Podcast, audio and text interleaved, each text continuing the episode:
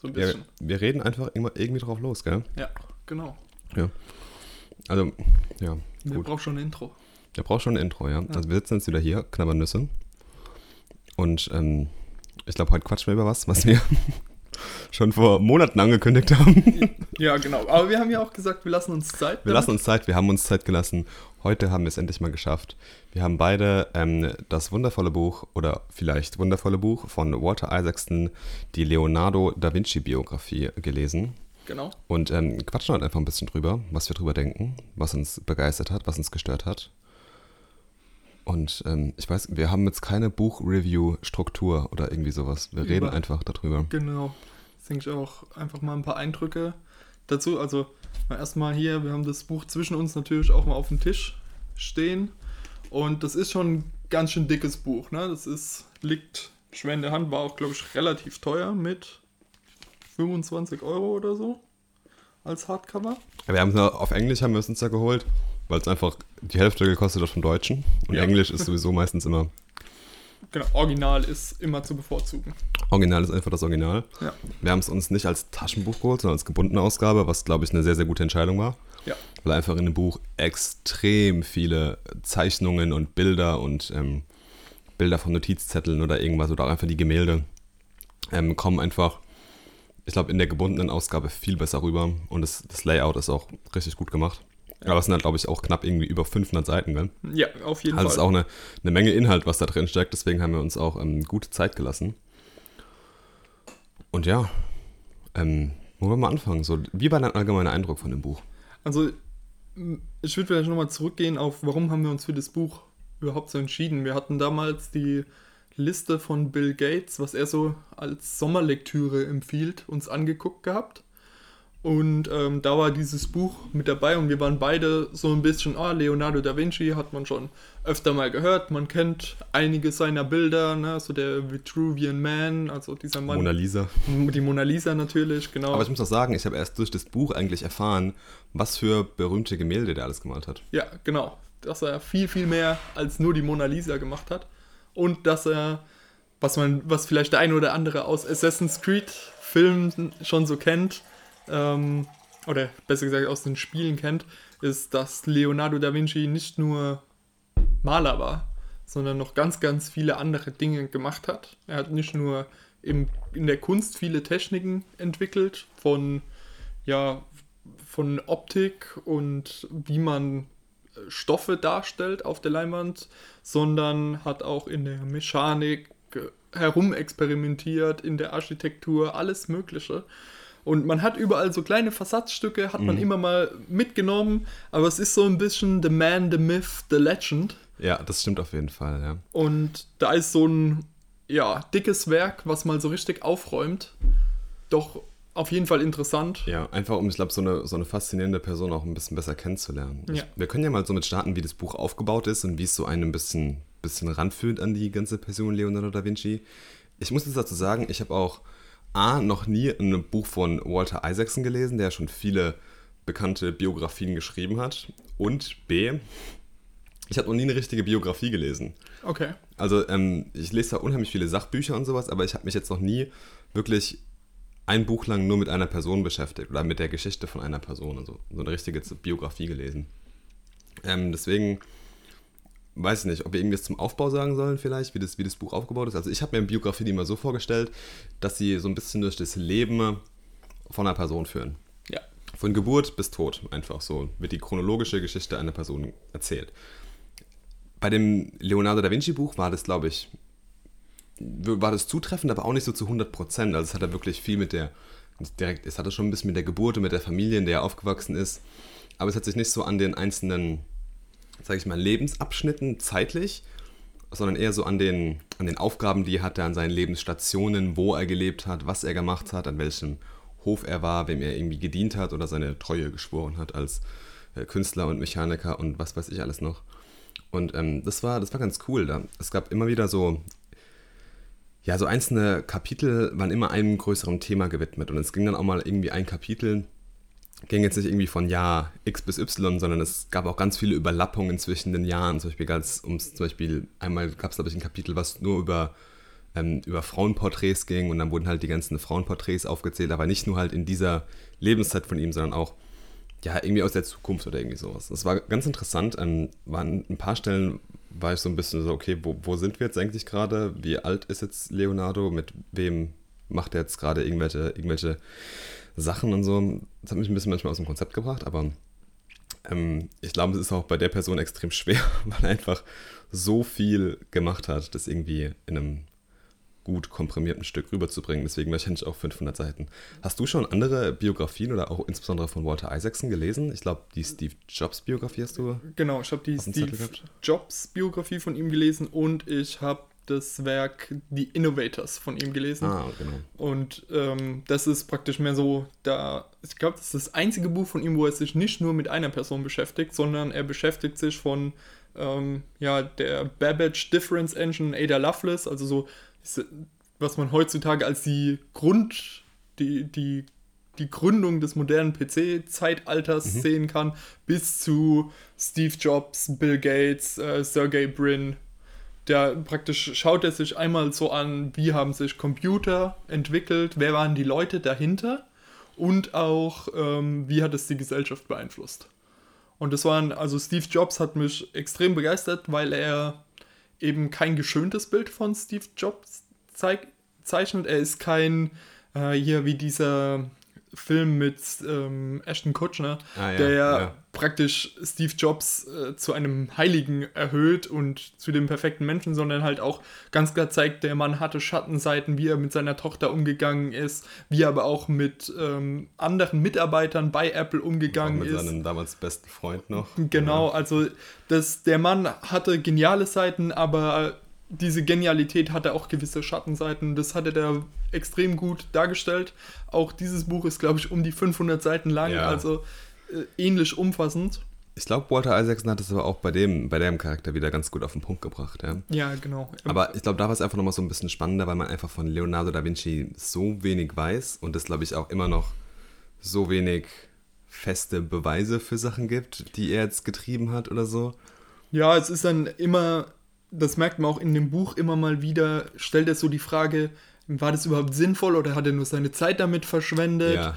Ähm, wie zum Beispiel diese Geschichte, ja, er hat Helikopter da drin gezeichnet oder Roboter und hat dafür Mechaniken entwickelt, aber das waren halt alles Dinge, die waren zu dieser Zeit überhaupt nicht umsetzbar, vom. Material her nicht, von den Fertigungstechniken, die Leute waren damals noch nicht so weit.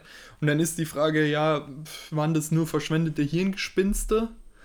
Oder war das wirklich eine sinnvolle Beschäftigung? Das ist so eine Frage, die da immer wieder auftaucht. Genau wie, dass Leonardo da Vinci ein unheimliches äh, Fable für das Verschieben von Dingen hatte. Also er, wie die Mona Lisa, an der er über 30 Jahre, glaube ich, ja. gemalt hat.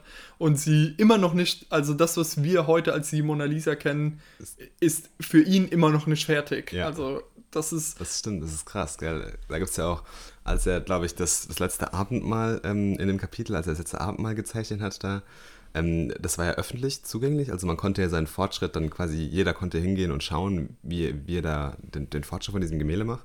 Und an manchen Tagen ist er angeblich einfach nur hingekommen, in den Raum reingestürmt, hat einen Pinselstrich gesetzt und ist dann wieder rausgegangen. Und da denke ich mir so, ein krasser Kerl, ja. ja. Und ähm, der hat echt, glaube ich, jahrelang an, an Sachen gearbeitet, aber das war, glaube ich, auch so, wie es rübergekommen ist. So einmal so ein bisschen die, die Krux von Leonardo da Vinci. Ja. Der hatte unheimlich viele tolle Ideen und ähm, würde am liebsten alle umsetzen, aber er hat ganz selten Sachen wirklich fertiggestellt. Ne? Ja, genau, er hat es nie so richtig durchgezogen und auch immer wieder wurden ihm ja auch Steine in den Weg gelegt, wie das, er wollte ein riesiges Pferd gießen aus ja. Bronze und dann war aber Krieg und dann wurde die ganze Bronze weggenommen und in Kanonen gegossen. Ähm, und damit war das Projekt auch gescheitert. Oder dann wollte er einen Fluss umleiten und das Projekt wurde angegangen, dann wurde ihm aber die Leitung über dieses Projekt entzogen und derjenige, der das dann umgesetzt hat, hat es nicht nach seinen Vorgaben umgesetzt und das Projekt ist gescheitert.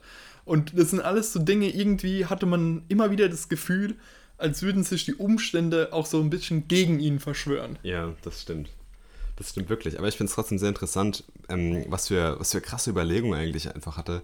Und da waren auch, ich weiß nicht mehr ganz genau, äh, was jetzt in dem Buch alles drin stand, aber es gab ganz viele Sachen, gerade im naturwissenschaftlichen Bereich, ähm, wo er eigentlich mal so ein bisschen so drauf hingedeutet hat und Jahrzehnte oder sogar Jahrhunderte später erst wurden dann solche Sachen bewiesen oder die Theorien wurden irgendwie aufgegriffen und so und hat er schon irgendwie an, an, an solche Sachen gedacht, weil er einfach ganz ein ganz anderes eine ganz andere Form von vom Denken hatte damals. Ne? Ja, genau. Also da war das eine Beispiel, was mich am meisten fasziniert hat, war, es war immer mal wieder, ja, das wurde 100 Jahre später wiederentdeckt oder das wurde dann erst 200 Jahre später genau, entdeckt. Genau. Aber da war ein Beispiel dabei, das wurde 1960. 1960, das ist fast noch nicht mal 60 Jahre her. Ja. Ähm, wiederentdeckt. Und zwar ist das, wie das Blut in die Herzklappen ein, durch stimmt, die Herzklappen durchfließt, ja. ähm, hat Leonardo da Vinci damals schon herausgefunden, indem er einfach ein Ochsenherz genommen hat, hat das mit Wachs ausgegossen, hat dann aus dieser Wachsstruktur eine Form gemacht, hat die dann in Glas gegossen und konnte dadurch dann in dieser Glasstruktur sehen, wie das Blut praktisch durch das Herz fließt. Und auf diese Idee kamen die Leute erst, ja, ich sag mal, über 460 Jahre später wieder. Also wirklich unglaublich faszinierend, was dieser Mann für eine Vorstellungsgabe hatte, wie er Dinge nachtesten kann. Also er hat einfach mal Dinge ausprobiert. Und ich denke, das ist auch so was, was immer wieder aus einem Buch rauskommt, ist, wie interdisziplinär er war. Ja, das stimmt. Und wie er auch immer wieder in Analogien gedacht hat. Also er hat von wie Bäume Wasser transportieren, hat er dann an den Menschen gedacht und hat geguckt, so, ah, passt es zusammen? Nee, da passt es nicht zusammen. Warum nicht? Ist vielleicht meine Theorie über die Bäume falsch? Oder ist meine Theorie über den Menschen falsch? Und hat probiert, da so Muster zu finden. Ich glaube, die To-Do-Liste von Leonardo da Vinci ist auch eine der bekanntesten der Welt. Ja. Wo einfach ganz abstruse und wenn man, wenn man sich einfach mal draufschaut, dann denkt man so, okay, die ist einfach komplett random irgendwie zusammengestellt. Zum Beispiel stehen da so verrückte Sachen drauf wie ähm, beschreibe die Zunge eines Spechtes, ja. Also so wirklich ganz, ganz verrückte Sachen, ja. Und es zeigt einfach, wie breit er sich aufgestellt hat, wie neugierig er war, was glaube ich ein ganz, ganz großes Merkmal von ihm war. Und wie wissensdurstig und wissenshungrig er einfach war. Ich glaube, das ähm, hat so ein bisschen alles irgendwie vorangetrieben, aber trotzdem kennt man ihn irgendwie hauptsächlich als Künstler. Ja, auf jeden Fall. Auf jeden Fall. So wie er. Und natürlich auch immer so ein bisschen aus dem Bereich der Medizin mit diesem ähm, Mann, der im Kreis und im Viereck genau, steht, ja. dem Vitruvian Man. Das ist auch nochmal so ein sehr bekanntes Bild. Jetzt sind wir auch schon wieder beim Bild, aber man versteht, dass da über andere Dinge sich Gedanken gemacht wurden. Er hat ja auch, glaube ich, ganz viel von seinen Beobachtungen und von seinen, seinen anatomischen Sachen oder Sachen, die er irgendwie gelernt hat, ähm, hat er auch immer wieder in seine Bilder einfließen lassen. Deswegen hatten seine Bilder eben ja irgendwie sowas was Lebendiges und wenn man sich wirklich auch mal die, die ja, Anatomie hinter den Bildern anschaut, erkennt man unheimlich viele Dinge, die einfach sehr, sehr, sehr realistisch das ganze Bild wirken lassen. Und das sind halt auch einfach Details, wie zum Beispiel Gesichtsmuskeln oder irgendwas. Das sind nicht nur Lichter und Texturen. Das sind ganz, ganz verrückte Sachen irgendwie, so klitzekleine Details, die dann irgendwie doch auffallen. Und das finde ich ähm, extrem krass, dass einfach da so zwei komplett unterschiedliche Welten so vereinen konnte. Und das wird in dem Buch, glaube ich, auch sehr, sehr gut rausgehoben. Auf jeden Fall. Und das macht das Buch auch spannend, fand ich. Dieses immer wieder, ah, wie hat er denn, wie kam er auf die Ideen, wie hat er probiert, die ja. zu bestätigen. Also er hat schon fast wie ein Wissenschaftler heutzutage gearbeitet. Er hat beobachtet, hat eine Theorie aufgestellt und hat sich dann ein Experiment überlegt, wie er das bestätigen kann. Mhm. Und was man bei Leonardo da Vinci halt auch äh, ja eigentlich nur bewundern kann, ist, dass er überhaupt nicht jemand war, der ja, er war kein Gelehrter in dem Sinne von, er ist an eine Universität gegangen und hat ähm, nur Buchwissen gehabt, sondern er war jemand, der ohne diese klassische Bildung aufgewachsen ist. Er ist nie an eine Universität gegangen. Er hat zwar viel gelesen auch, vor allem im, im späteren Leben hat er immer und immer mehr gelesen und hat auch probiert, Bücher zu kaufen, um zu sehen, passen meine Theorien dazu, aber er hat oft erst selbst eine Theorie aufgestellt und hat dann sich umgeschaut, was gibt es denn um mich herum und hat nicht erst das Wissen aufgenommen und damit praktisch schon eine gewisse Theorie verinnerlicht. Und das war auch interessant. Es ist natürlich, muss man dazu sagen, es ist heute viel unpraktischer, das zu machen, weil ja in den 500 Jahren, die seither vergangen sind, ist unser Wissensschatz explodiert. Ja, das stimmt. Und äh, man kann heutzutage überhaupt nicht mehr alles so nachbringen. Deswegen gilt Leonardo da Vinci als ein Universalgelehrter. Mhm. Aber man muss der Fairness halber auch sagen, heutzutage gibt es in einzelnen Wissengebieten mehr zu wissen, als damals in allen Büchern zusammenstand. Also das ist von den Verhältnissen her ist das ganz andere Dimensionen, aber machen es natürlich auch wieder unheimlich spannend, was ja diese interdisziplinäre Verknüpfung angeht. Das merkt man ja auch heute wieder, dass man immer mehr hört, so ja, da arbeiten Wissenschaftler mit häufig eben mit IT-Lern zusammen und die schaffen es gemeinsam. Die einen haben das Fachwissen, die anderen haben die Programmierkenntnisse und zusammen können die was Neues bringen. Oder die Biologen entdecken irgendein Phänomen und die Physiker müssen dann kommen, um zu Mhm. erklären, was dahinter steckt. Oder die Chemiker. Und Das ist oft. Da du merkt kannst man- Halt, du kannst halt einen Bereich nicht mehr isoliert betrachten. Genau. Und genau, Genau. das wurde in dem Buch, glaube ich, ganz gut herausgearbeitet und das hat Leonardo da Vinci, glaube ich, auch so ausgemacht. ja, auf jeden Fall. Wie war dein so overall Gesamteindruck von dem Buch? Also, ich muss sagen, ich bin begeistert von dem Buch. Ich fand es äh, nicht bege begeistert, ist zu viel gesagt. Ich fand das Buch gut. Es hat mir Spaß gemacht zu lesen. Ähm, viele interessante Denkansätze mitgegeben. Und auch wirklich toll die Bilder abgedruckt in einer super Qualität. Ja, wirklich. Das muss man herausheben. Das ist- wirklich ganz groß. Genau, das ist kein Buch, was man auf einem Kindle oder E-Book-Reader lesen sollte, Gar weil keinen Fall. diese Bilder wurden in Farbe gemalt und diese Farbbrillanz kommt auch in diesem Druck heraus. Also Ja. das macht wirklich Spaß, da mal genau nachzugucken. Ich hatte auch manchmal Stellen, wo ich einfach nur 10 Minuten auf das Bild geschaut habe und dann immer wieder den Text gelesen habe, weil ich glaube, es gibt ganz viele Kapitel, wo einfach ähm, das Bild wirklich sehr detailliert beschrieben und sehr detailliert aufbearbeitet wird. Genau. Und ähm, das ist auf jeden Fall sehr interessant und da lohnt sich einfach auch manchmal eine Seite zurückzublättern oder eine Seite vor und wirklich das Bild lange anzuschauen. Ja.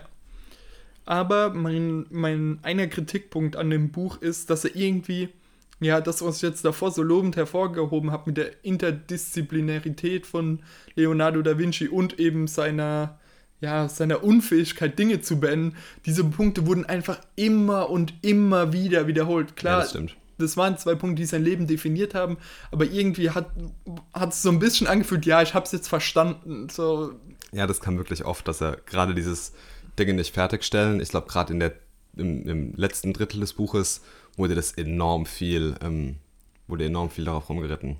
Genau, das, aber ja, das ist, ist natürlich auch immer so ein bisschen was, das Ende bleibt einem auch nochmal so, der Anfang bleibt einem sehr stark im Gedächtnis, das Ende bleibt einem immer Ja. stark im Gedächtnis und da bin ich einfach so ein bisschen mit einem negativen Gefühl rausgegangen von, ja, jetzt hauen wir diesen Nagel wirklich, bis er unten aus dem Brett wieder rauskommt. Und das, aber wirklich insgesamt, die Persönlichkeit Leonardo da Vinci ist spannend, heutzutage immer noch relevant. Ähm, Ja. Gerade von der Denkweise her, ähm, von der Art, Notizen zu schreiben äh, und auch wirklich zu schreiben, nicht zu tippen, ähm, die Visualisierung, neugierig durch seine Umgebung rauszugehen und wenn man nur das mitnimmt, dass man irgendwie rausgeht und sich Dinge genauer anguckt, ich glaube, dann war es schon wert, dieses Buch gelesen zu haben. Ist mein Eindruck. Was, wo stehst du Also zu mir dem geht's, mir geht's ähnlich. Ich, ähm, ich finde das Buch auch äh, gut. Ich finde es nicht herausragend. Ich finde es wirklich gut. Ich fand es sehr, sehr interessant. Ich hatte aber auch Stellen in dem Buch, die sich für mich wie Kaugummi gezogen haben manchmal. Ähm, Gerade im Mittelteil kam es mir so vor, als ja, als, als wird irgendwie nicht dasselbe immer wieder neu aufgearbeitet, aber da war irgendwie dann nichts so wirklich was, was so die Aufmerksamkeit gecatcht hat. Ja. Das war am Anfang wirklich sehr stark, weil man einfach das erste Mal wirklich sehr stark oder sehr nah mit der Person in Berührung kam. Und am Ende, also natürlich sich viel in seinem Leben getan hat nochmal, was natürlich auch sehr interessant, der Mittelteil war, muss ich zugeben, ich will jetzt nicht langweilig sagen, aber war für mich manchmal ein bisschen trocken. Ähm, da bin ich auch durch über manche Kapitel eher geflogen, anstatt die wirklich im Detail auseinanderzunehmen. Deswegen werde ich das Buch auf jeden Fall auch mal irgendwann mal noch mal lesen, weil ich glaube, das ist auch so eine Person, die, die man von so vielen Facetten betrachten kann und man wird immer wieder was Neues entdecken, da bin ich mir sicher. Aber auch so habe ich unheimlich viel aus dem Buch mitgenommen. Gerade von der Denkweise her von Leonardo da Vinci finde ich es unfassbar interessant, wie er gedacht hat. Und man kann auch zur heutigen Zeit noch so viele Parallelen ziehen. Gerade so dieses neugierig sein, einfach mal Dinge ausprobieren, ähm, sich Dinge wirklich genau anschauen. Gerade dieser Satz über diese Notizen ähm, hat mich wirklich ja, nicht jetzt berührt, aber hat mich wirklich so, krass, das stimmt eigentlich so, was darüber gesagt wurde, dass halt persönliche Notizen nochmal eine ganz andere Aussagekraft haben über einen. Und ähm, wirklich sehr, sehr interessant. Ich würde das Buch auch je, auf jeden Fall empfehlen für jemanden, der sich näher mit der Person auseinandersetzen will. Ähm, und lustigerweise kann man irgendwie so ganz viele, ganz viele Parallelen auch irgendwie so zum, zum Unternehmertum oder zur Startup-Welt ziehen. Auf jeden Fall. Finde ich, ähm, gibt es ganz viele tolle Analogien. Und ich habe mir auch ganz viele Markierungen in, Bu in dem Buch gemacht. Ich habe es leider nicht dabei, aber ähm, ich würde es auf jeden Fall weiterempfehlen. Ich fand es eine sehr schöne Lektüre. Vielleicht für unsere erste 2 zu 2 Leserausgabe einen Tick zu lang. Ja, ja. Aber ähm, nichtsdestotrotz fand ich es wirklich sehr, sehr gut. Es wird einen schönen Platz in meinem Buchregal erhalten ähm, und ähm, ist auch ein Buch, das wirklich einfach toll aussieht und toll gemacht ist vom Layout her, von der Verarbeitung her. Und ähm, ja, ich würde sagen, eine Empfehlung. Gut, dann hätte ich nur noch eine Frage. Hast du jetzt Lust, mehr Biografien zu lesen? Mm, Es stehen noch so ein paar Biografien bei mir auf der Bucketlist. Mhm. Ich muss mal schauen. Was mich auf jeden Fall interessiert, ist halt die Steve Jobs Biografie. Die interessiert mich auf jeden Fall. Ähm, ich finde Biografien schon interessant, aber ich glaube einfach, dass man auch ein grundlegendes Interesse für die Personen dahinter haben muss. Also ich könnte jetzt nicht irgendwie, glaube ich, in eine Buchhandlung gehen und mir random irgendwie eine Biografie raussuchen. Also es müsste schon irgendwie eine Person sein, von der ich mal was gehört habe und mit der ich mich intensiver auseinandersetzen will. Mhm. Ähm, von daher wäre jetzt so Steve Jobs das, das naheliegende Beispiel. Hm, mir würde jetzt spontan fallen bestimmt noch andere Sachen jetzt ein, aber auf jeden Fall würde ich mal gern wieder eine Biografie lesen. Aber auch gern, also es muss nicht Walter Isaacson sein, auch gern mal ein anderer Input. Ähm, auf jeden Fall bin ich, bin ich da offen. Aber die Bucketlist, du kennst es ja, die, die Leseliste ist so lang. Ja, die. Ja. Vor allem wird sie gefühlt nie kürzer. Ja, das ist das, das ist der Sinn von Listen. Genau. Und dann müssen wir mal gucken. Wir werden heute nicht direkt ein neues Buch ausmachen. Wahrscheinlich Das, nicht, ähm, nee. Haben wir schon gesagt. Ähm, wir werden mal gucken. Vielleicht läuft uns nochmal so eine Liste über den Weg oder einer von uns beiden. Wir tauschen uns ja regelmäßig auch mal darüber aus. So, ah, guck mal, ich habe das Buch hier. Das klingt interessant. Vielleicht finden wir da beide wieder was Genau. durch Zufall. Wir steuern jetzt gegen Ende des Jahres. Vielleicht gibt es ja so eine ähm, Genau. äh, Best-of-Liste und dann können wir uns da vielleicht irgendwas runterschnappen, Genau. falls wir es noch nicht gelesen haben. Genau. Also müsst ihr euch keine Hausaufgaben jetzt auf den Zettel setzen. Nein, Da kommt auf jeden Fall noch was, aber ähm, nicht direkt. Ja, also Leonardo da Vinci kriegt von uns, glaube ich, ein zweit zweit Daumen hoch. Genau. äh, Leonardo da Vinci, wir würden dich als Sponsor nehmen. ja, auf, auf jeden Fall, ja. Ähm, nee, wirklich ein gutes Buch und ähm, jeder, der sich gerne mit dieser Person näher auseinandersetzen will, was sich, glaube ich, extrem lohnt, kann da bedenkenlos zuschlagen. Ich glaube, wir haben beim letzten Mal über das gute Thema Apple geredet. Es ist auch so ein Thema, was sich irgendwie durch den Podcast zieht, gell? Ja, auf jeden Fall. Wir sind ja beide, wir haben beide die MacBooks vor uns stehen. Wir sind ähm, technologiebegeistert. Ja, und egal wie man die Rolle von Apple bewerten möchte, sind sie doch immer Gestalter des Marktes. Auch wenn sie, man muss sagen, sie stehen heute nicht mehr an der Spitze des Marktes, was Innovation angeht. Aber sie stehen an der Spitze, was Einfluss eingeht. Das auf jeden Fall. Also wenn der Notch kommt in Handys plötzlich, äh, zwei, drei Monate später gibt es in allen Android-Handys gefühlt auch.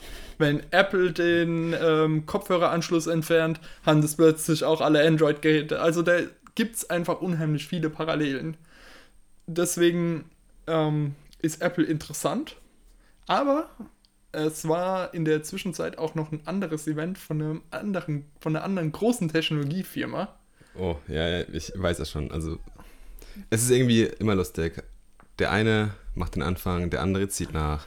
Natürlich war, ich glaube, letzte oder vorletzte Woche war eine nicht ganz so große Google Keynote. Nee, das Event ist eher klein gehalten. Das ist eher klein gehalten, wo neue Google Hardware präsentiert wurde. genau, das Made by Google Event. Sie. Und ich bin ja, ja zufriedener Besitzer des Google Pixel 2 XL. Stimmt, wir haben ja schon mal ganz am Anfang vom Podcast drüber geredet. Ja. Genau, als ich das Handy neu hatte. Ähm, und jetzt haben sie das neue Google Pixel 3 und Google Pixel 3 XL vorgestellt. Bevor wir mit dem Pixel äh, anfangen, Ja. lass mal mit- über die andere Hardware quatschen, die, die noch rausgebracht wurde. Ich habe mich nicht so mega intensiv damit beschäftigt, weil ich glaube, das Pixel alles überschattet hat gefühlt. ja, auf jeden Fall. Ähm, wir haben den, ich, ich habe den Namen komplett vergessen. Ich bin Ja. beim Naming Scheme bin ich so raus mittlerweile. Wir haben den Google Home Smart Hub Mit, also es ist ein Google Home mit Display. Genau, also wie der Echo Show von Amazon praktisch. Genau. Was, was denkst du über den? Ich finde ähm, die Idee oder der Inklusion von einem Bildschirm unheimlich interessant, weil man nochmal viel mehr Informationen darüber darbieten kann. Ich finde auch erst durch den Bildschirm wird, wird so ein Produktkauf interessant, weil ich will nochmal Ja. visuell sehen, was ich da eigentlich kaufe. Ja. Wenn es jetzt nicht gerade so Standarddinge sind, wo ich vordefiniert habe, was ich will. Ähm, aber insgesamt ist mir das Gerät dadurch zu teuer durch den Bildschirm. Also da gehen wir halt ganz bequem über die verstehen. 100 Euro rüber. Ja. Und gerade bei Google gibt es halt schon die ganze Zeit die Google, ähm, oh Gott, wie heißt Chromecast Integration. Das heißt, wenn ich so einen Google Chromecast in meinem Fernseher stecken hatte, dann konnte mein Google Pixel, äh, mein Google Home schon ähm, auf das praktisch auf den Fernseher Inhalte Ah, okay. darstellen. Okay. Und dadurch, natürlich hat man den Fernseher jetzt nicht überall, wo man vielleicht dieses Teil hinstellen könnte, aber dadurch sinkt der Mehrwert für mich noch mal ein bisschen, weil das ist ein größerer Bildschirm, der auch noch 4K-Inhalte dann mitunter darstellen kann. Ähm, deshalb finde ich das jetzt auf der Google-Seite weniger interessant, als ich es interessant fand ähm, bei Amazon. Mhm. Vor allem war, hatten die ja noch diesen ganz kleinen, diesen Echo Dot. Nee, nicht Dot. Nicht äh, Dot. Ja, diesen kleinen runden mit Ja, kleinem Bildschirm. Den mit dem Namen immer wieder vergessen. Genau, weil den fand ich auch nochmal so interessant, weil der halt natürlich auch so als Uhr, wo du so eine kleine Ja, Uhr einfach klar, hast, ja. ähm, super doppeln kann. Das ist nicht so ein großes Gerät, was irgendwie alle Blicke fängt. Ja, ich glaube, mit, mit so einem Bildschirm ergeben sich halt parallel zu Voice nochmal super viele Use Cases, super viele neue. Ähm, die Anwendungen werden, glaube ich, interessanter und auch ein bisschen abwechslungsreicher. Ja. Weißt du, ob in dem, in dem Teil eine Kamera drin ist?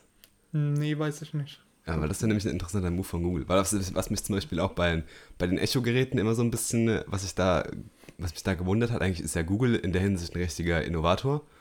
Und ähm, da habe ich ja gerade, was Sprache angeht, hätte Google als erstes so ein Ding rausgehauen.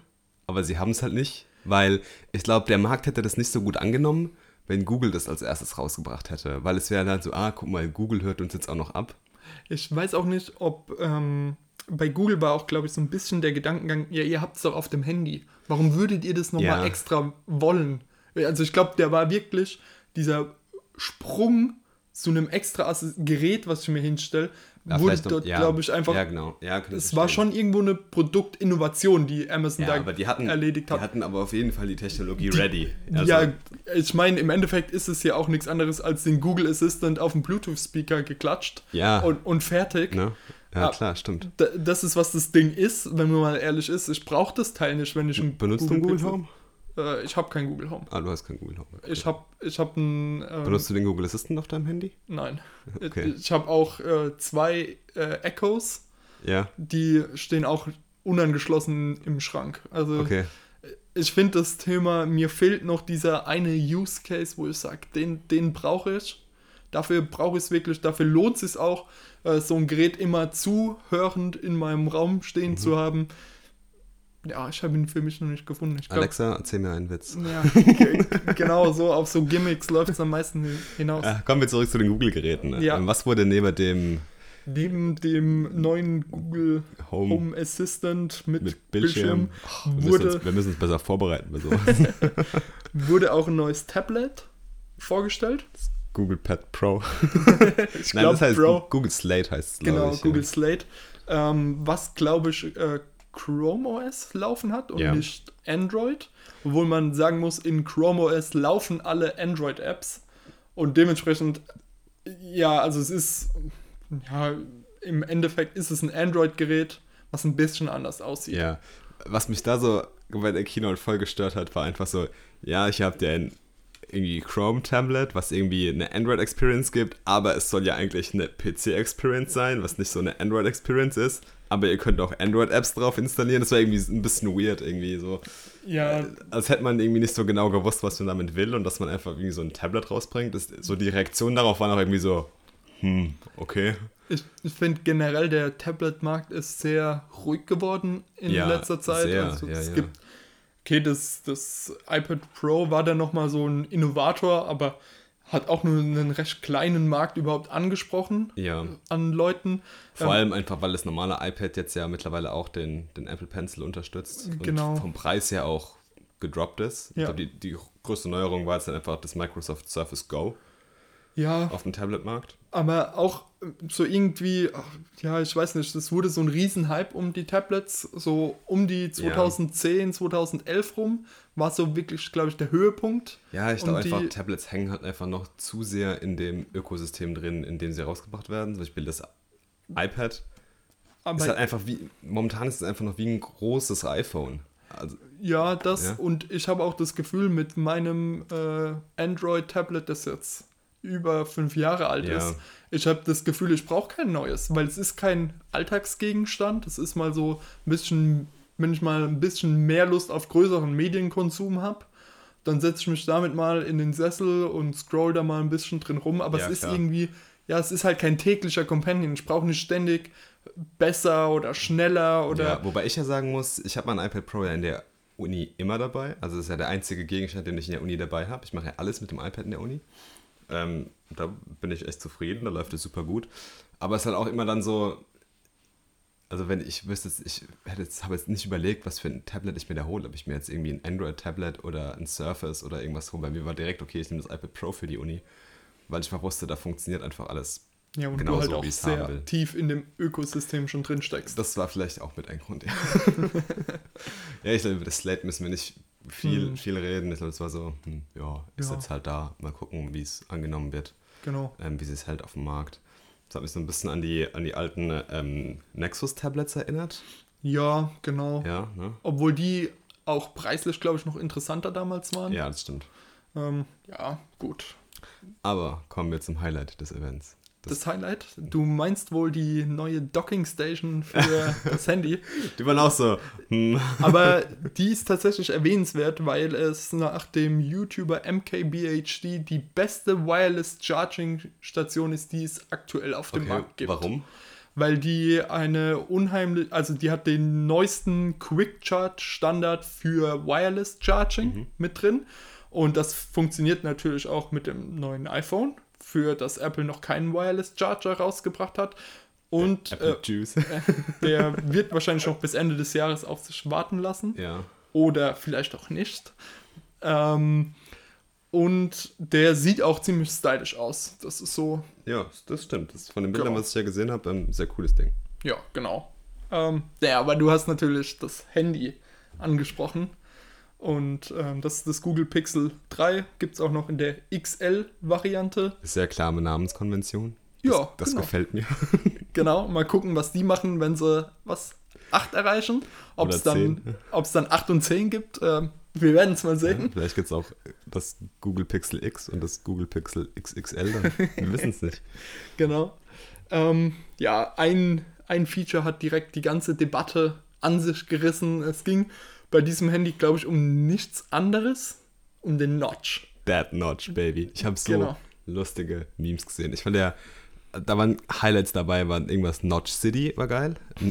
Notchzilla fand ich geil. Nacho Cheese fand ich gut. Aber mein Favorite war Buenos Notches.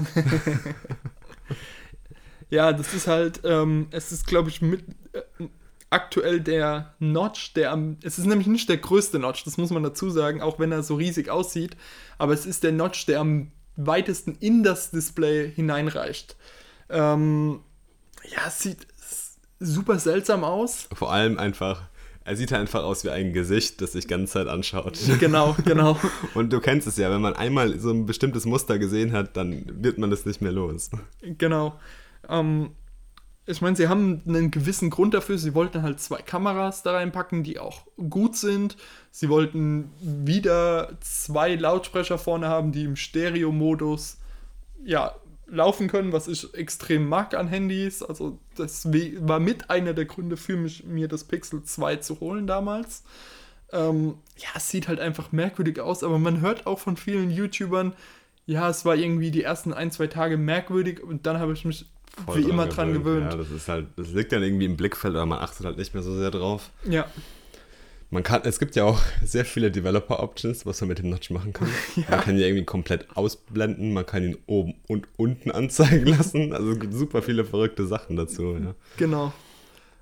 Aber so insgesamt muss ich wieder sagen, wie eigentlich mit allen Handys dieses Jahr, ja, es, es war halt wieder ein bisschen, ist ein bisschen schneller, die Kamera ist ein bisschen besser. Aber es hat nicht viel, viel mehr RAM bekommen, gell? Ne, es hat, glaube ich, überhaupt nicht mehr RAM bekommen. Es Nee. sind immer noch 4 GB RAM. Auch der Speicher, der interne Speicher war irgendwie so, ja, ja, lass mal so. aber ich habe auch das Gefühl, mittlerweile ist das alles kein Thema mehr. Ja. So ein bisschen. Also, ich meine, wir kamen von mal 8 GB äh, Speicherplatz auf einer Karte, auf einem, in einem Handy, sind mittlerweile eigentlich so standardmäßig bei 128 GB, Ja. würde ich sagen, bei, zumindest bei den Flagships.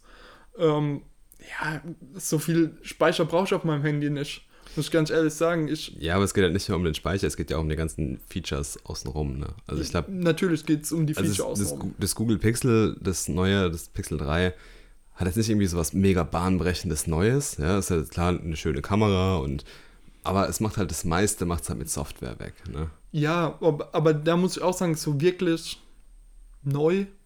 Und Was? so, es hat keine Killer-Feature, aber ich muss sagen, in, in dem letzten Jahr war eigentlich kein Handy, wo ich gesagt habe, Alter, das hat jetzt mal wieder ein Feature, wo ich sage, das muss ich haben. Mhm.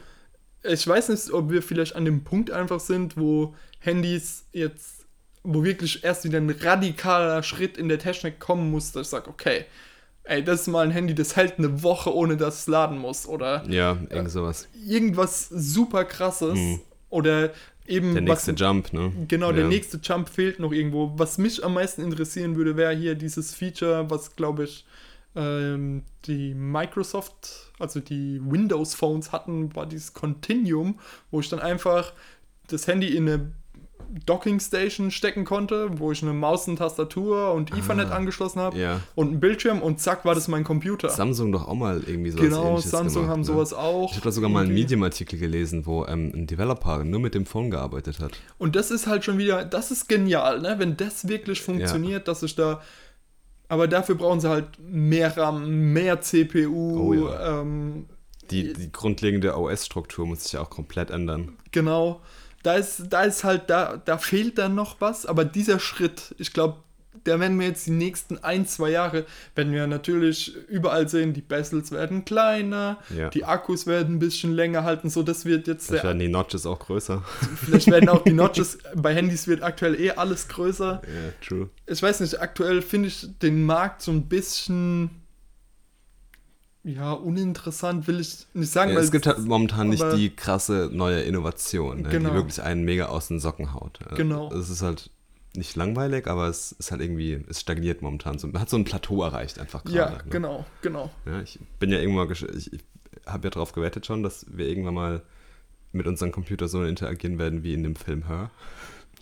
Genau, so oder ähm, wie in ah, wie heißt der Film mit Tom Cruise? Minority Report, dass wir Ach ja, ja, praktisch- das ist auch was Interessantes. Ja, aber ich fände es ja wirklich mal, also ich glaube, das ist ein ganz bestimmter oder interessanter Bereich, dieses Verschmelzen von mobilem Gerät und jetzt irgendwie normalem Arbeitsgerät, sage ich mal, jetzt einfach Laptop. ja. Ich glaube, das wird was super Interessantes. Ja, und wenn das Gerät an und für sich einfach in den Hintergrund Ja, tritt.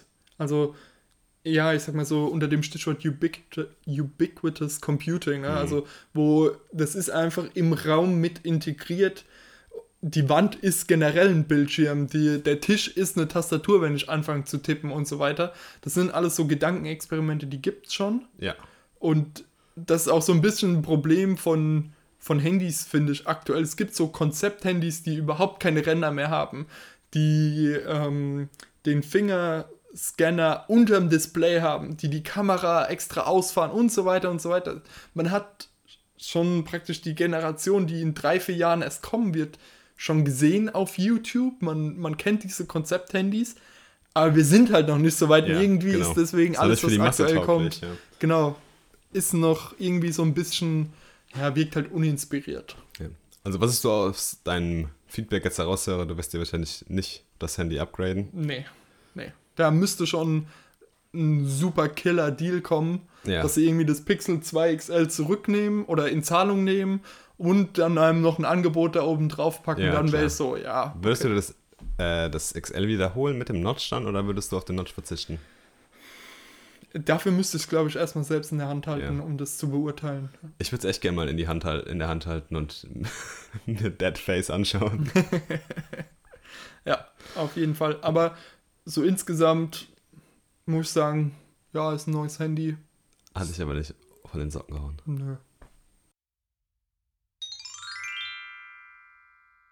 Ja, da habe ich dir gerade in unserem kurzen Vorgespräch äh, so ein bisschen einen Schock aufs Gesicht gezaubert, Ja, als ich, ich also gesagt ich, habe, ja, ich bin ja gerade momentan so krass in der Uni drin und wir haben ein sehr, sehr, sehr anstrengendes Projekt und ich verbringe sehr, sehr viel Zeit mit Code. So viel, dass es mir gerade wieder sehr viel Spaß macht. Ähm, und da bin ich momentan ein bisschen von der Außenwelt abgeschnitten und da hast du mir was gesagt und ich war so, was? Warum bekomme ich das nicht mit? ich will mehr wissen. Warum habe ich keine Push-Notification auf mein iPhone 10s bekommen? Ja, genau. Und zwar hat überraschend Apple ein Event für den 30. Oktober angekündigt. Und zwar ein bisschen mysteriös dieses Mal. Das hat jetzt was mit Halloween zu tun. Man, ja, könnte sein, aber sie haben dieses Mal ähm, ja, Einladungen an Journalisten und Magazine und so weiter rausgeschickt. Und jede dieser Einladungen, die sie verschickt haben, hatte ein eigenes Custom Apple-Logo, was von einem Designer jeweils ja, erstellt wurde. Also insgesamt sind es, glaube ich, über 800 verschiedene Apple-Logos, die da erstellt Die- wurden. Aber es war immer noch der Apfel, aber dann bloß mit einem anderen Muster oder irgendwie was. Ich zeig dir einfach mal so einen kleinen Ausschnitt, der auf The Verge zu sehen ist. Okay, das ist Ähm, wirklich individuell. genau. Ja, okay. Das sind einige dabei schon in dem Artikel. Die sehen alle noch aus wie das Apple-Logo, aber Ja. halt bunt. Ähm, Ganz andere Muster, manchmal komplett deformiert. Ähm, mal ist es irgendwie was ganz andere Pop-Art-mäßiges, aber die Form kann man immer wieder erkennen. Mit viel Fantasie manchmal auch nur. Aber ja, genau. das sind Apple-Logos, definitiv. Und entsprechend fliegen die Gerüchte durch die Gegend, die gerade auf YouTube kocht die Gerüchteküche über. Das iPhone XXXXL.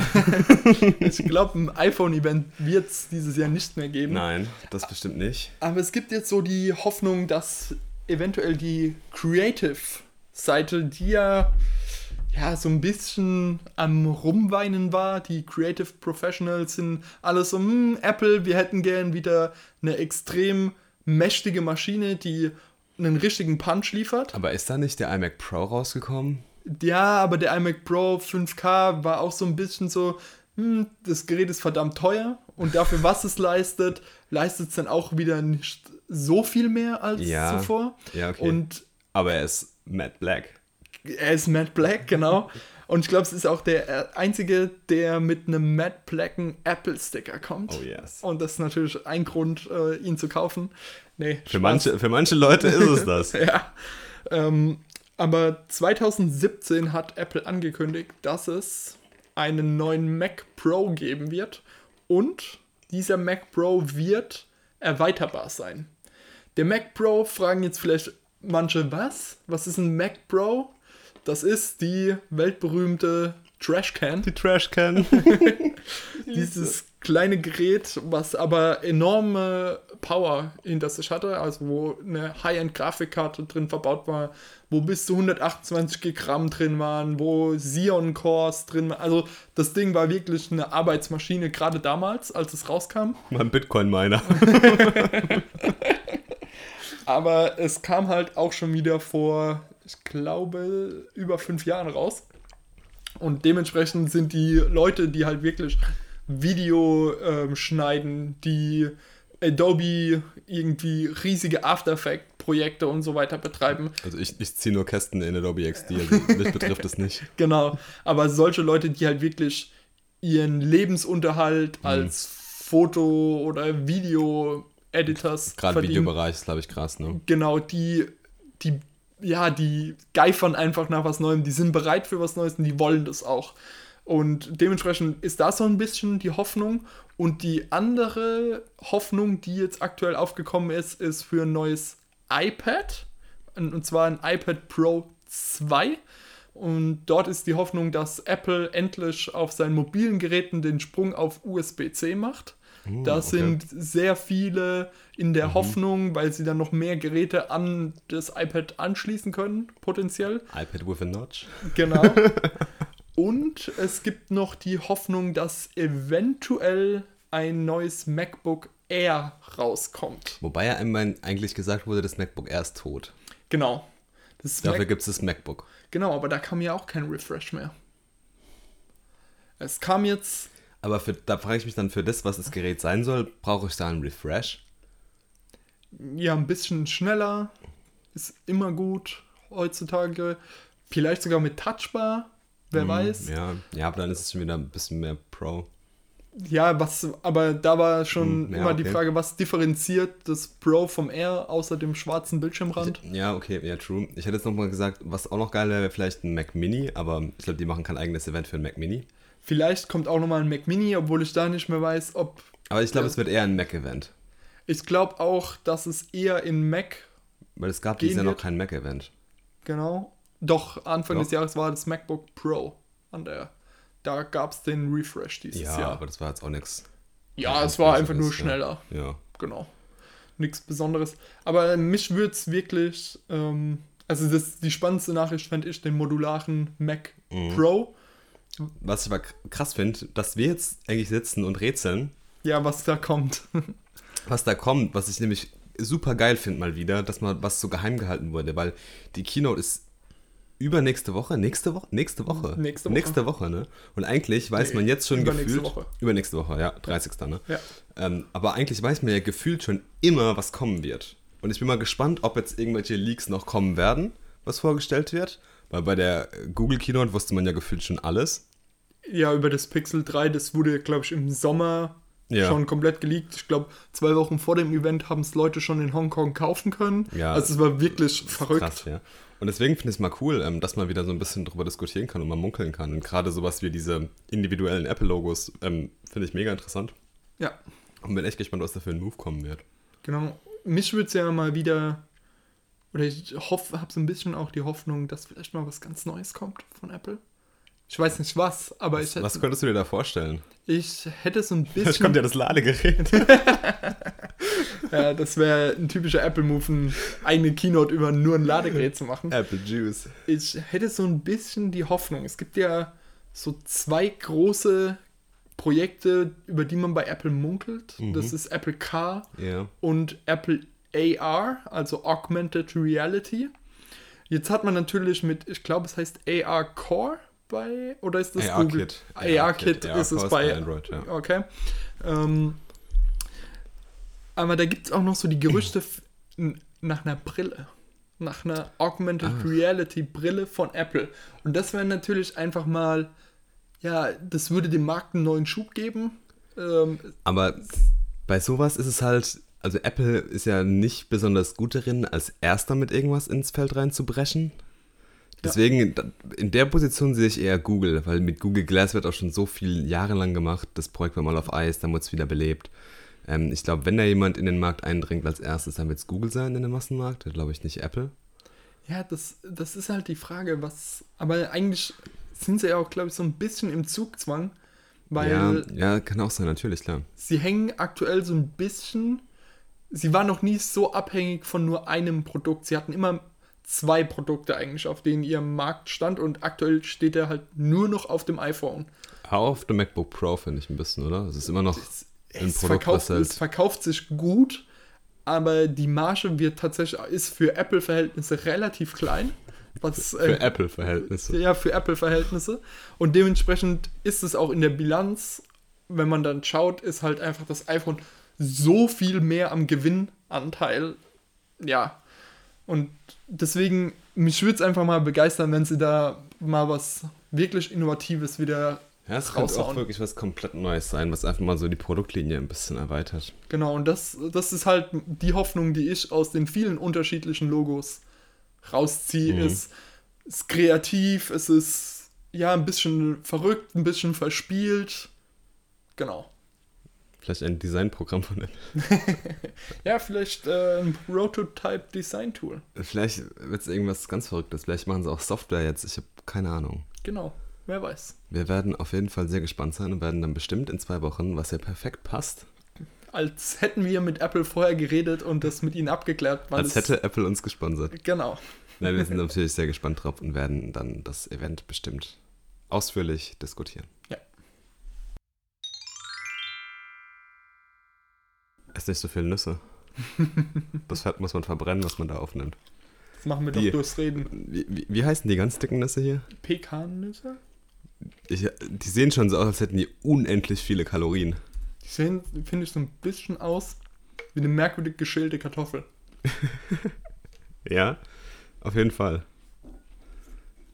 Guckst du jetzt, wie viele Kalorien die haben? Äh, lieber nicht. Nö, nicht okay. ja, wenn wir beim Essen sind, können wir ein bisschen über Sport quatschen. Mhm. Ich komme gerade noch zu Ende. Und zwar, ich habe ja mal, glaube ich, vor etlichen Wochen gesagt, dass bei mir ein paar 10 Kilometer Rennen anstehen. Genau. Und die, die, die Tage werden kürzer, es wird kälter. Ich bin weniger draußen am Rennen und mehr im Schwimmbad und auf dem Fahrrad mittlerweile wieder. Und ich habe meine 10 Kilometer Rennen alle ordentlich absolviert. Bin sehr zufrieden, wie die alle ausgegangen sind. Ich bin verletzungsfrei durch die Saison gekommen. Sehr gut. Das Ähm, ist das Wichtigste. Das ist das Wichtigste, gerade weil ich ja Anfang des Jahres so Probleme hatte und dann eigentlich erst ab Mai regelmäßig gelaufen bin. Und da dann auch wirklich verletzungsfrei und sorgenfrei. Und ähm, ja, Bestzeiten torpediert. Top. Das hat sehr viel Spaß gemacht. Es stehen wieder große Ziele an, aber jetzt erstmal ein bisschen entspannen, gut regenerieren, ähm, ein bisschen an den Schwächen arbeiten, die man noch so hat. Dann wird es über den Winter wahrscheinlich viel Basistraining geben. Und mal wieder bouldern gehen. Und wir müssen unbedingt wieder Bowlern gehen, ja. Du gehst jetzt mittlerweile viel Bowlern, ne? Ja, ich versuche immer einmal die Woche zu gehen. Cool. Ja. Gibt es was Neues aus deinen verrückten Trainingsplänen? Aktuell nicht. Ich ende, ich ende, ich gehe gerade auf das Ende des äh, 10-Wochen-Programms zu, was nur mit Körpergewicht Gewicht war. Ähm, mein Trainingspartner ist jetzt in der letzten Woche leider ausgefallen. Deswegen bin ich da mal wieder umgestiegen auf ja, Freigewichte, also Langhantel, Kurzhantel. Und musste da erstmal mit Erschrecken feststellen, wie äh, stark doch da meine Gewichte gefallen sind Mhm. und auch was das nochmal für einen Muskelkaterschub gegeben hat. Aber dann, als ich das zweite Mal die entsprechende Muskelgruppe wieder trainiert habe, war ich schon fast wieder auf dem alten Höhepunkt. Also man baut schon ganz klar eine ganz andere Muskelkraft auf durch das Körpergewichtstraining. Also ich war davor nicht in der Lage, drei Sätze A10 Klimmzüge zu machen. Das ist mittlerweile drin. Ähm, das war davor einfach kein erreichbares Ziel für mich. Ja. Ähm, das ist jetzt erreicht. Das fand ich extrem cool.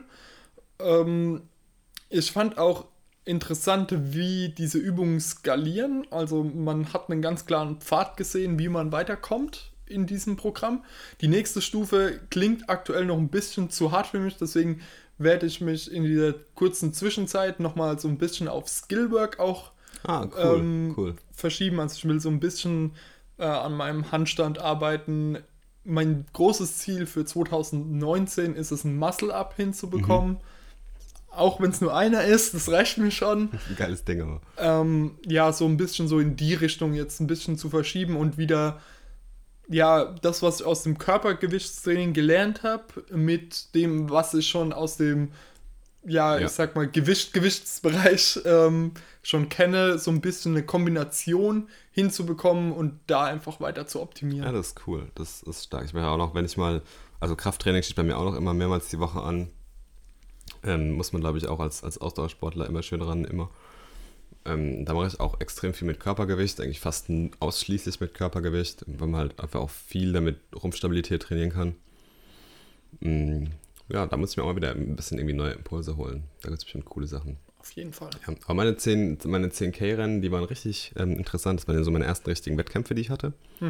Ähm, die Läufer-Community ist echt so ein richtig bunt durchgemischter Haufen. Also man trifft halt irgendwie, man trifft auf jedem Event irgendwie gefühlt die gleichen Gesichter, aber es sind so unterschiedliche Leute einfach immer bei jedem Event da. Es ist krass, also von jung bis wirklich ähm, alt irgendwie ist halt wirklich alles dabei.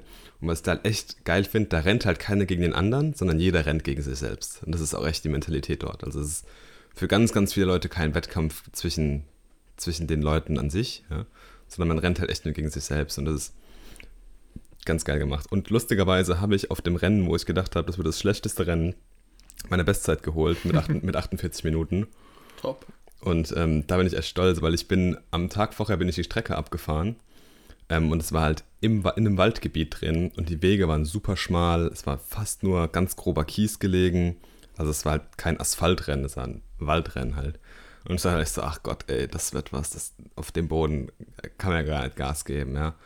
Und dann habe ich echt eine geile Zeit rausgerockt, aber ich habe auch am Anfang gesagt, okay, ich gehe bei dem Rennen all in. Mhm. Ich weiß, was ich theoretisch von meiner Schwelle her auf eine Stunde rennen kann. Und genau das renne ich, vielleicht sogar ein bisschen mehr. Es kann dann sein, bei Kilometer 2 weißt du dann ungefähr so, okay, ich kann das durchdrücken noch ein paar Kilometer oder ich breche halt einfach bei Kilometer 7 oder 8 zusammen. Ja. Mhm. Ich musste mich hinten raus echt quälen. Ähm, mental war ich da ein bisschen schwach an dem Tag, aber es hat dann alles gut hingehauen und dann im Ziel war ich auch richtig happy, dass ich dann die, die Zeit nochmal toppeliert habe. Ich habe mir vorgenommen, im ersten Rennen war also die Zielzeit eigentlich so 53 Minuten, ich wollte unter 55 packen. Also die Zielzeit so 53 Minuten wäre schon ein geiles Ding. Und da habe ich ja 50, 14 bin ich im ersten Lauf gerannt. Und dann zwei Wochen danach, wo ich auch nicht so krass viel zwischendrin trainiert habe, weil ich auch mich gut erholen wollte, bin ich einfach die 48 gelaufen. Und da hatte ich einen Monat Zeit und jetzt bin ich beim, beim letzten Wettkampf in Maxdorf, äh, bin ich dann nochmal die 49 30 bin ich gelaufen nochmal. Also jetzt nicht neue Bestzeit, aber die Strecke war auch katastrophal scheiße. das war echt ein Grauen, also ein ganz, ganz schlimmer Tag irgendwie. Es war, es war auch verrückt. Es war, von der Orga war es auch nicht so das geilste Rennen, fand ich, aber das ist eine andere Geschichte. Aber ja, jetzt steht erstmal ähm, lange Zeit nichts an. Viel Basisarbeit machen. Ähm, also das heißt so ein bisschen an der aeroben Basis feilen, keine, keine Speed-Workouts jetzt machen oder sowas. Ich habe auch ganz viele, einfach so ganz bekannte Track-and-Fields gemacht, Track-and-Field-Workouts, so, keine Ahnung, dreimal zwei Meilen oder irgendwie sowas, also so mhm. ganz, ganz bekannte Dinger. Und ähm, ja, das steht erstmal ein bisschen aerobe Basis an. Ich werde viel aufs Fahrrad gehen. Ich mache gerade auch einen Schwimmkurs, dass ich ähm, mich ein bisschen über Wasser halten kann, was auch immer besser klappt. Ja, sehr gut, bin, sehr gut. Äh, die letzten Male schon fleißig meine 500 Meter Kraul geschwommen. Und ähm, es macht super viel Spaß. Und äh, ja, dann wird Ende des Jahres gibt es nochmal in, ich weiß nicht, irgendwo in der Pfalz gibt es noch so einen Silvesterlauf. Ähm, das ist ganz geil, das ist nochmal ein 10 Kilometer Rennen, so im Winter. Und dann stehen so die, die üblichen 10 Kilometer Rennen in der Umgebung auf dem Programm dieses Jahr. Ich habe mir überlegt, mal einen Halbmarathon zu machen, da hätte ich Bock drauf. Mhm. Äh, einfach weil auch ein großes Ziel Marathon ist irgendwann. Und ich glaube, ein Halbmarathon ist auch eine geile Möglichkeit, sich auf meine Triathlon-Sachen vorzubereiten. Da habe ich mir auch schon ein, zwei ausgeguckt. Ähm, da werde ich hier in der Umgebung auch auf jeden Fall am Start sein. Will eine Volksdistanz und eine olympische auf jeden Fall machen. Und dann schauen wir mal, dann bin ich im, im Triathlon drin, da kommt mal, was da geht. Und da bin ich mal gespannt, wie, wie ich meine drei Disziplinen verknüpfen werde. Es bleibt sehr spannend. Ja. Klingt doch sehr interessant. Sehr anstrengend, aber sehr interessant. Ja. Ich kann so viel Nüsse essen, wie ich will, das ist geil. Willst du noch einen Ausblick geben, was wir noch demnächst quatschen könnten? Ja, ich weiß gar nicht, haben wir das letzte Mal schon, ich glaube, wir haben nur danach noch kurz drüber geredet. Da, danach hast du mir ein Video gezeigt, ja. Genau, ähm, ja, ich habe so ein bisschen das Thema YouTube und wie sich dort gerade die Creator ja verändern, wie sich das alles in eine neue Richtung auch so ein bisschen entwickelt, wie Leute merken, dass die Zuschauer erwachsener geworden sind, wie ja sich Inhalte auf der Plattform, aber auch der Umgang insgesamt mit dieser Plattform mhm. ist meiner Meinung nach aktuell in einem sehr starken Wandel, den ich als Konsument von YouTube sehr interessant finde. Es ist meiner Meinung nach die Social Media Plattform, die unsere Welt heutzutage am meisten beeinflusst, aus der man auch am meisten ziehen kann, weil es gibt wirklich von den ähm, legendären indischen äh, IT-Tutorials bis zu äh, jedem Beauty-Make-up-Tutorial dieser Welt gibt es da wirklich die gesamte Spannbreite es ist unheimlich erfolgreich. Es wird so unglaublich viel Geld mit dieser Plattform verdient auf der ja, Erstellerseite, wie glaube ich auf keiner anderen Plattform mm, jemals. Stimmt, ja. Und deswegen, ich finde die Plattform an und für sich spannend. Ich finde die aktuellen Veränderungen extrem spannend. Ähm, auch, dass YouTube, also die, wie die Vernetzung von den YouTube-Creatoren untereinander sich auch so ein bisschen verändert hat, wie sie sich auch immer mehr kritisch mit dem auseinandersetzen, was sie früher produziert haben, was sie heute produzieren und was das für einen Einfluss auf die Welt um und um sie herum hat, dass es einfach nicht mehr ist, äh, ja, ich lade ein paar kleine YouTube-Videos hoch, dass es, sondern dass es Menschen wie PewDiePie gibt, die 67 Millionen Abonnenten haben. Ich glaube, es gibt kaum andere Persönlichkeiten, die aus dem Nichts, die keine Managementfirma im Hintergrund ja. haben, die einfach bei sich im Zimmer angefangen haben, sich zu filmen und das ins Internet hochzuladen und plötzlich erreichen die Millionen von Menschen. Also solche Followerzahlen kennt man von so Leuten wie Barack Obama, Rihanna, Selena Gomez, also die ja aus einem ganz anderen Bereich kommen und die sich in der Regel auch gar nicht um ihre Social Media selbst kümmern, sondern es machen ganz andere Leute. Ja. Und Aber sowas bringt dann auch ein bisschen Schattenseiten mit sich. Genau. Und ich glaube, die werden wir ein bisschen näher beleuchten. Das genau, Mal. das wäre so ein Themenausblick, den ich geben könnte aktuell. Cool, dann würden wir sagen, nächste Woche YouTube und ein bisschen Apple Keynote. Und ich würde sagen, wir suchen uns ein neues Buch aus und quatschen ein bisschen über ein neues Buchprojekt von 2 zu 2. Genau.